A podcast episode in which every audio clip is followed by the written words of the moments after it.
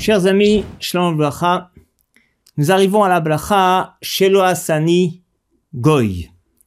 Bracha très importante, prendre conscience eh bien, de l'importance d'être un Ben Israël et non pas un Goy. Alors, en fait, dans Tana Develiaou, Tana Develiaou, c'est un livre qui a été rédigé par Rav Anan.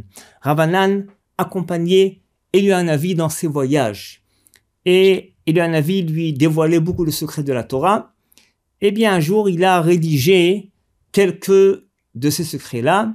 Il a écrit un livre qui s'appelle Tana de Et dans ce livre, il rapporte que même un goy peut arriver à ce qu'on appelle Ruach HaKodesh.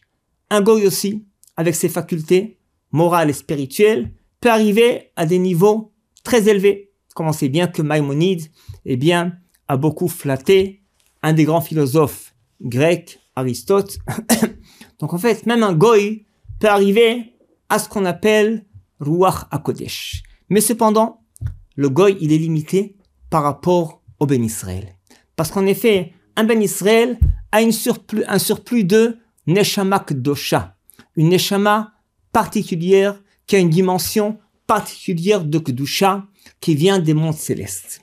Et pour cela, par rapport à cela, nos sages ont demandé tous les matins de prendre conscience de ce bienfait, ce privilège d'être un Ben Israël et ne pas être un Goy.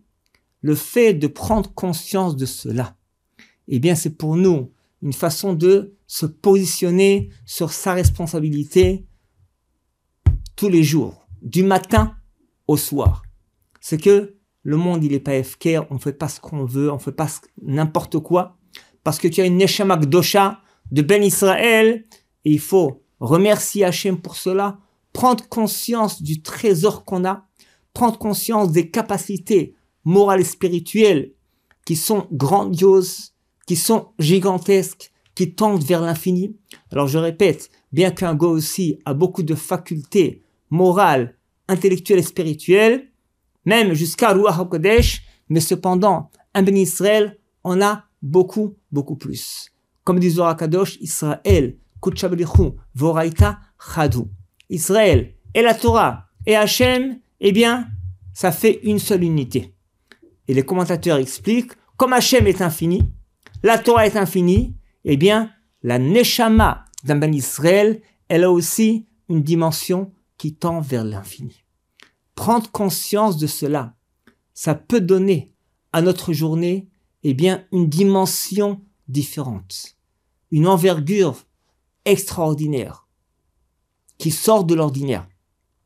Il faut y penser, il faut se préparer à cela, il faut méditer cette notion, non seulement tous les matins, mais à longueur des journées. Nous avons une neshama, n'est-ce pas, dosha d'un Ben Israël qui tend vers l'infini. Cependant, très souvent, elle est endormie, voire anesthésiée. Il faut l'éveiller. Il faut déclencher les facultés de notre neshama, et eh bien, qui sont bien souvent endormies. Et cela se fait précisément tous les matins lorsqu'on va réciter avec ferveur, avec joie, enthousiasme, avec kavana, Shelo Asanigoy. C'est un devoir, c'est un privilège, c'est un bonheur, c'est un trésor.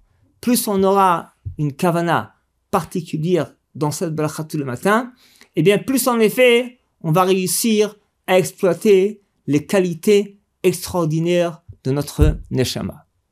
Kol